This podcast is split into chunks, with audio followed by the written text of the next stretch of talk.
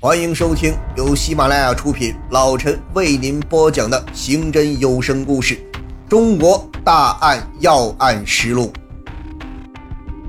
二十三点，父母睡熟了，他爬起来，绕到李某华家房后，真要动手，他犹豫不决，徘徊良久，因为他清楚，一脚迈出去就是一条不归路。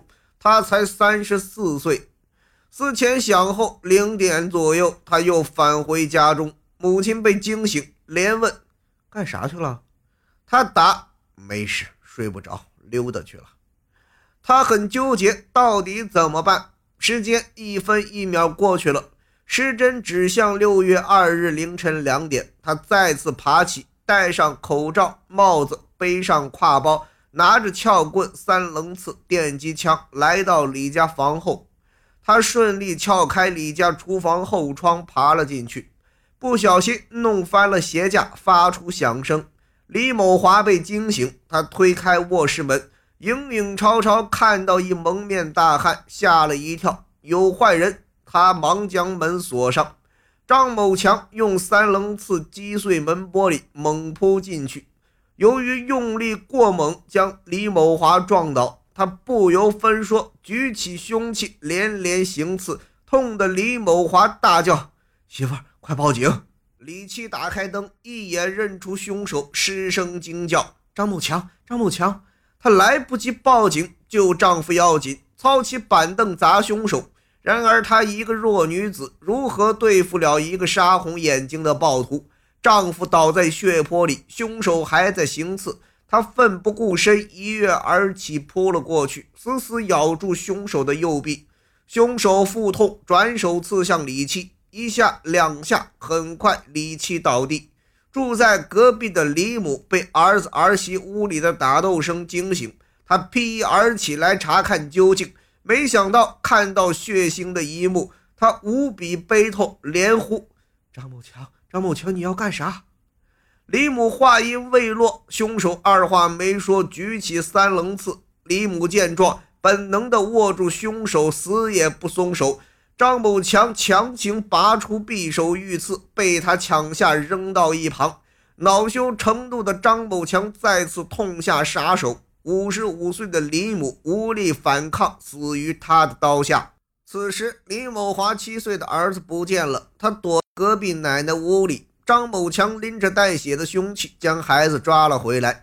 只听孩子叫他：“叔叔，我不哭，我不哭。”丧心病狂的张某强毫无人性，几下就结束了孩子的生命。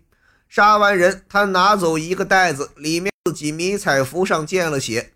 他踉踉跄跄地跑到一个空房子，撬开锁，点把火，撕碎本子，烧血衣。未及烧完，他仓皇逃窜。途中，手机响了，是妈妈打来的。此时已是凌晨三点，妈妈已经起床挤牛奶。他回拨电话，告诉妈妈：“我没事。”他回到市区家中，收拾东西，赶紧外逃，顺着海兰街一路向西，钻进动迁的棚户区，将手机卡扔掉，把三棱刺埋好。按原计划，他该自杀，可是不知为何，迟迟没有行动。被擒后，他供认曾出去买耗子药，可药店没有。他买了二甲双胍，因为自己血糖高，据说吃多了也死人，可是他也没多吃。当晚，他狂饮三瓶酒，裹在破棉被里，迷迷糊糊，直到被擒。为了二十万元赌债，连杀四人，连孩子都不放过，丧尽天良。消息传开，善良的人们被激怒了。在凶手指认作案现场时，愤怒的村民围着警车，有人大喊：“打死他！打死他！”此时，凶手已成了丧家之犬，他恐惧至极，目露怯意。如不是警察劝阻，恐怕早被村民教训一番。他的父母在村里居住多年，是本本分分的庄稼人。孽子制造惊天血案，让他们无颜面对受害人家属。事发后，他的父母悲愤难言。六月五日，他们将张某强的东西收拾好，让警方来取。他父亲边哭边说：“不想看到他的一点东西。”在一旁的老伴早已哭得抬不起头。可悲的是，张某强滥杀无辜，至今没有悔意。尽管网络黑彩让他走上不归路，可他仍对其情有独钟，自称如果判死缓，有出去的那一天还要翻本。六月五日，记者在黑河市看守所见到张某强，他面色灰暗，目光游离，喃喃自语。一个原本朴实的青年人，对生活充满了憧憬。他在微信个性签名上写道：“八零后真心寻找另一半，欢迎女性骚扰，男性勿扰。”假如他能够远离买彩，也许早已结婚生子，过着幸福美满的生活。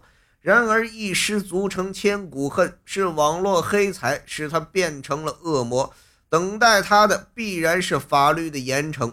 近年来，网络黑财屡禁不止，有人幻想一夜暴富，沉溺其中不能自拔。打击网络黑财任重道远，警方呼吁以此为戒，远离买财。